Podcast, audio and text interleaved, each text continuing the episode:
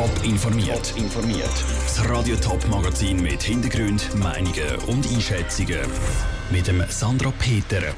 Warum der Berufungsprozess gegen einen ehemaligen Imam von der Winterthurer Nur-Moschee nicht lang geht und wie der Kanton Zürich die Regeln für den Schatten von Hochhäusern lockern will, das sind zwei von den Themen im Top informiert.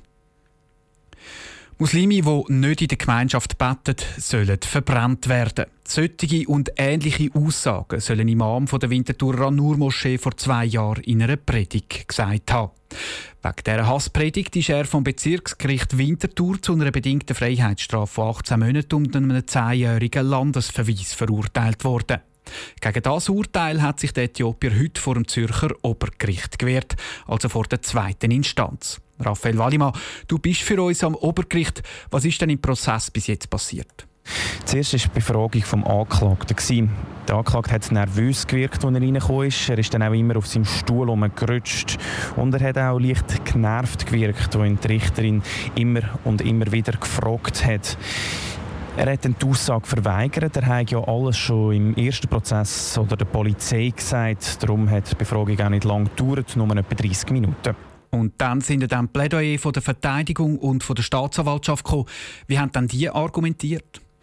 Der Verteidiger hat zuerst die Stadt Winterthur bzw. die Behörden von Winterthur angegriffen. Die haben sich nämlich erpressen weil Journalisten kritisch berichtet haben.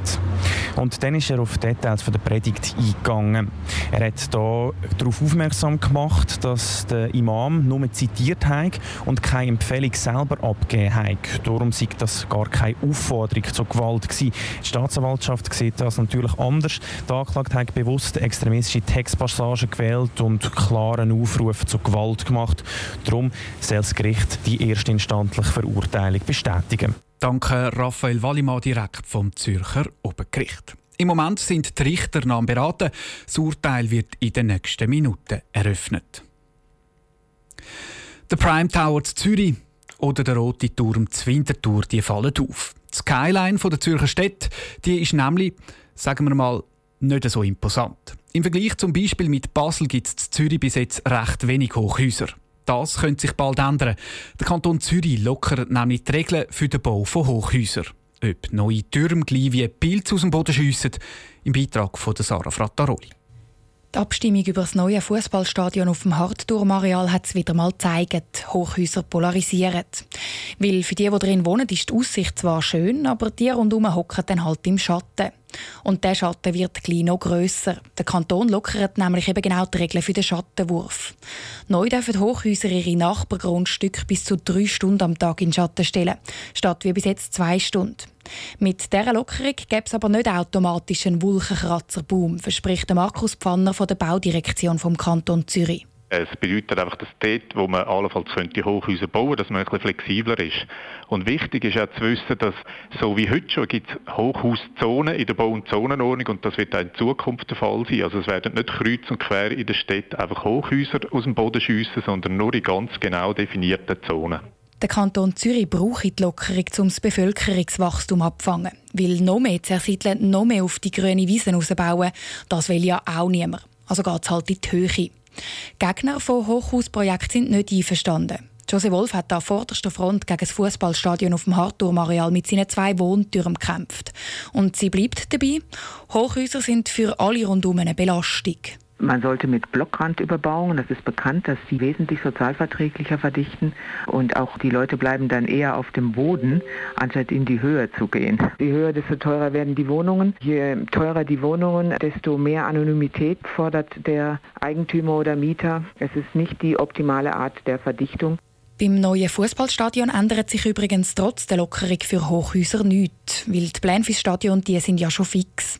Und die neuen Regeln für den Schattenwurf die müssen jetzt auch noch zuerst durch alle politischen Instanzen durch. Sarah Frattaroli hat berichtet. Die Vernehmlassung zu den neuen Schattenwurfregeln die geht bis im März. Bis die neuen Regeln dann Tatsache sind, geht es also nochmal ein paar Jahre.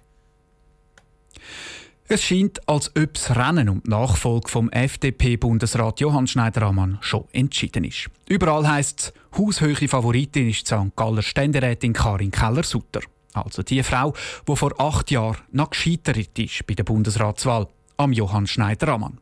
Das Porträt von Matthias Strasser. Bei ihrem ersten Anlauf ist Karin Keller-Sutter noch wegen ihrer kompromisslosen Haltung gegen Fußballhooligans und Asylsuchende bekannt gewesen, wo sie als St. Gauer Regierungsrätin nicht vertreten. Das hat ihr der Übernahme Iserne Lady aus der Ostschweiz beschert. Seitdem hat sie aber einen reifen Prozess durchlaufen, sagt sie selber. Ich habe in den letzten sieben Jahren im Ständerat arbeiten. Ich habe sehr viel gelernt. Ich glaube, ich habe auch beitragen, Lösungen finden, Kompromiss über die Sprachgrenzen aus. Dabei ist ihr der Beruf als Konferenzdolmetscherin entgegengekommen. Karin Keller-Sutter redet fließend Französisch und Englisch. Politisieren tut sie stramm auf FDP-Parteilinie für wirtschaftliche Freiheiten und gegen einen grossen Sozialstaat. Bei den Linken wird er das keine Stimmen bringen. Dort können sie aber ganz einfach punkten weil sie eine Frau ist. Die Bundesversammlung tut ja das Gesamtprofil sicherlich auch bewerten. Und wenn ich jetzt nur könnte sagen, ich bin eine Frau und kandidiere darum für den Bundesrat, wäre nicht ausreichend gewesen.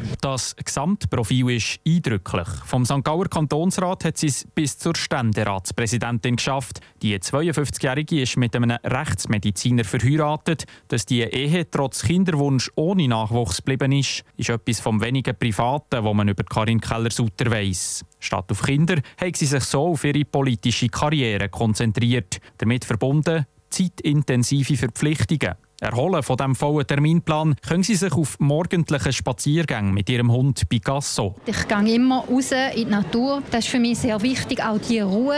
Ich denke manchmal, wenn ich irgendwie ein Reh sehe oder so, denke ich, wow, das ist ein super Tag. Ich finde das so etwas Schönes. Aber auch Rückschläge gehören zum Leben von der Karin Keller-Sutter. Auf die hat sie bei der Bekanntgabe von ihrer Bundesratskandidatur verwiesen. Ich habe gelernt, mit Tiefpunkten und mit Niederlagen umzugehen. Und ich habe auch gelernt, dass immer wieder eine Türe aufgeht, wenn man sie nur sehen will. Die weit offen stehende Türe zum Bundesrat ist am 5. Dezember in Sicht. Und es ist zu erwarten, dass Karin Keller-Sutter das Mal durch die Türe durchmarschiert. Aus dem Bundeshaus der Matthias Strasser. Am Abend stellen wir dann auch noch den Konkurrent von der Karin Keller-Sutter vor im Rennen um den FDP-Bundesratssitz. Es ist der Nidwaldner Hans Wicki. Informiert, auch als Podcast. Mehr Informationen gibt es auf toponline.ch.